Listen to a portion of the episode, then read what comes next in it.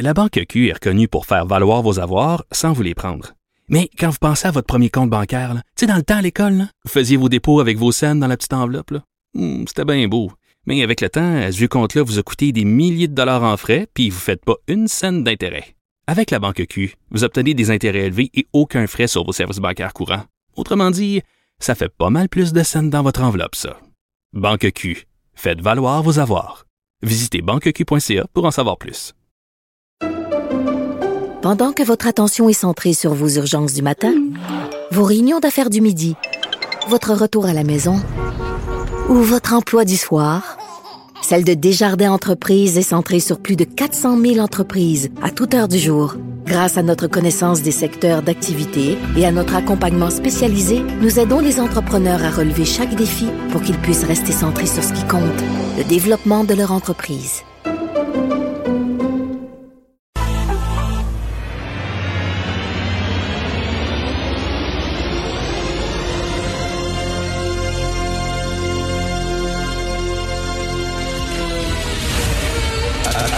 Attention, cette émission est laissée à la discrétion de l'auditeur. Les propos et les opinions tenues lors des deux prochaines heures peuvent choquer. Peuvent choquer. Oreilles sensibles s'abstenir. Richard Martineau. Martino. Un animateur pas comme les autres. Richard Martineau. Cube Radio. Bonjour vendredi. Et ça, c'est tout un dilemme moral. hein. Est-ce qu'on devrait suspendre les travailleurs de la santé qui ne sont pas vaccinés? hein? C'est le 15 octobre, la date d'échéance. Euh, donc, est-ce qu'on devrait les suspendre alors qu'on est en pénurie d'infirmiers, pénurie d'infirmières, d'ambulanciers, etc.?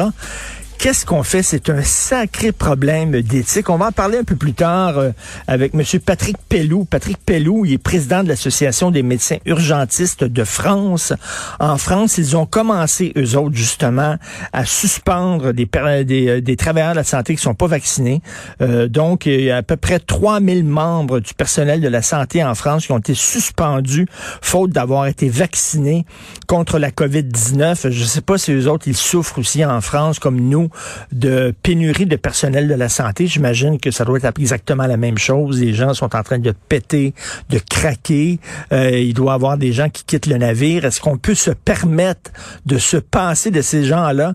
Il y a des gens qui disent, écoutez, si on permet à des travailleurs de la santé en contact avec des patients de ne pas être vaccinés, ça va empirer la, la crise.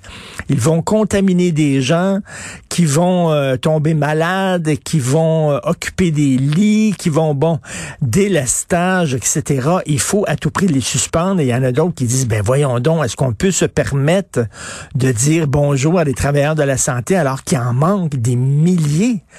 C'est une sacrée bonne question. Hein. J'ai, j'ai pas de réponse claire. Comme vous, je me pose des questions là-dessus. Donc, euh, j'ai très hâte d'en parler avec M. Patrick Pellou. Puis d'ailleurs, vous savez que Patrick Pellou, il était chroniqueur à Charlie Hebdo. Et euh, c'est un des premiers qui est arrivé sur les lieux de l'attentat. D'ailleurs, c'est le premier à avertir le président Hollande à l'époque. Quand il a téléphoné directement au président, le président il arrive, il a dit, bon, on arrive, tout ça. Euh, C'était le premier sur les lieux. Je me demande ce qu'il pense du procès actuel des euh, auteurs et des complices de l'attentat du Bataclan. Ça doit réveiller de très mauvais souvenirs. Donc, on va parler à M. Pellou un peu plus tard. D'ailleurs, dans le devoir aujourd'hui, parlant là, de, de travailleurs de la santé non vaccinés, alors, on, dit, on prend pour exemple le CHSLD polonais. Je savais pas qu'il y avait un CHSLD polonais. Ça, ça, ça m'étonne toujours, hein? Comme un hôpital chinois, l'hôpital juif, un CHSLD polonais. Moi, je croyais qu'on était tous des citoyens. Il y avait seulement des hôpitaux québécois et euh, sans religion, sans affiliation religieuse, où euh, il y avait des CHSLD sans affiliation ethno-culturelle. Mais bref, il y a un CHSLD polonais. Marie Curie Sklodowska, affiliée au euh, CU3S de l'Est de l'île de Montréal. 35% des employés en contact avec les patients n'avaient pas reçu leurs deux doses en date du 8 septembre. Pas rien, là. là. 35% des employés en contact avec les patients qui n'avaient pas encore été doublement vaccinés. D'abord, qu'est-ce qu'ils attendent? Ils sont en contact avec les gens. Et là, vous me dites qu'on devrait les laisser là, malgré tout, au-delà du 15 octobre, même s'ils sont pas vaccinés, même s'ils veulent pas se faire vacciner, on devrait accepter qu'ils soient là sans vaccin. Sacrée question. Mais comment ça se fait? La, la question de dépense, c'est comment ça se fait qu'il y a des travailleurs de la santé qui sont pas vaccinés, donc ils ne croient pas au vaccin? Donc, ils ne croient pas en la science, ils ne croient pas aux découvertes de la médecine. Qu'est-ce qu'ils font dans le milieu de la santé? Qu'est-ce que tu fais là? Si tu végétarien, qu'est-ce que tu fais à travailler dans un abattoir, à tuer des animaux? Si tu pour la protection des animaux, t'es pas à bonne place?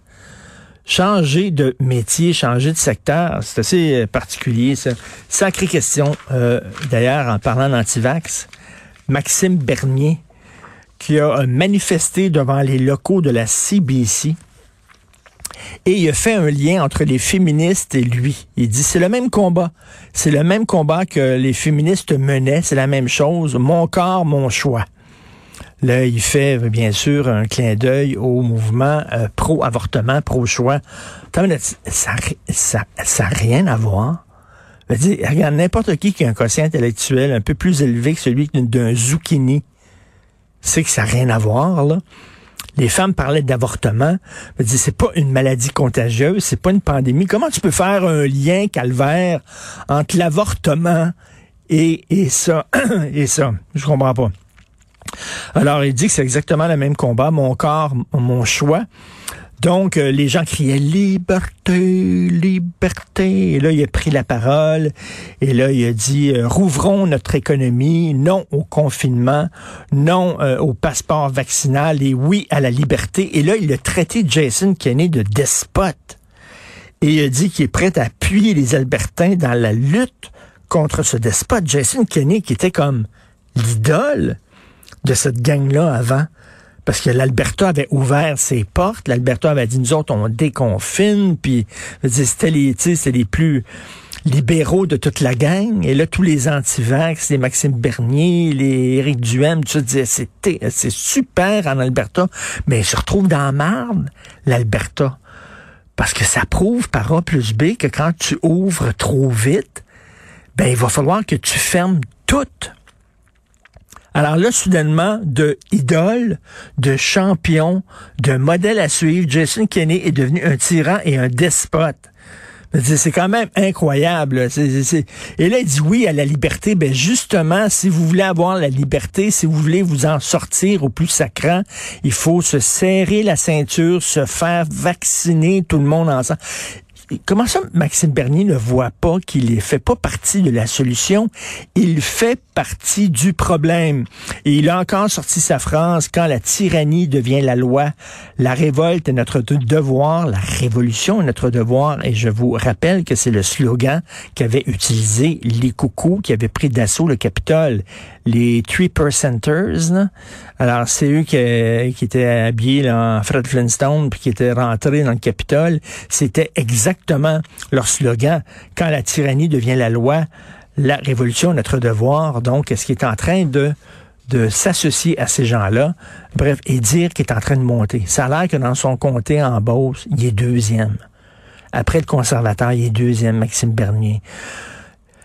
L'imbécilité de certaines personnes est sans fond. Alors, nous allons maintenant parler avec euh, Jean, Jean-François Lisée et Thomas Mulcair.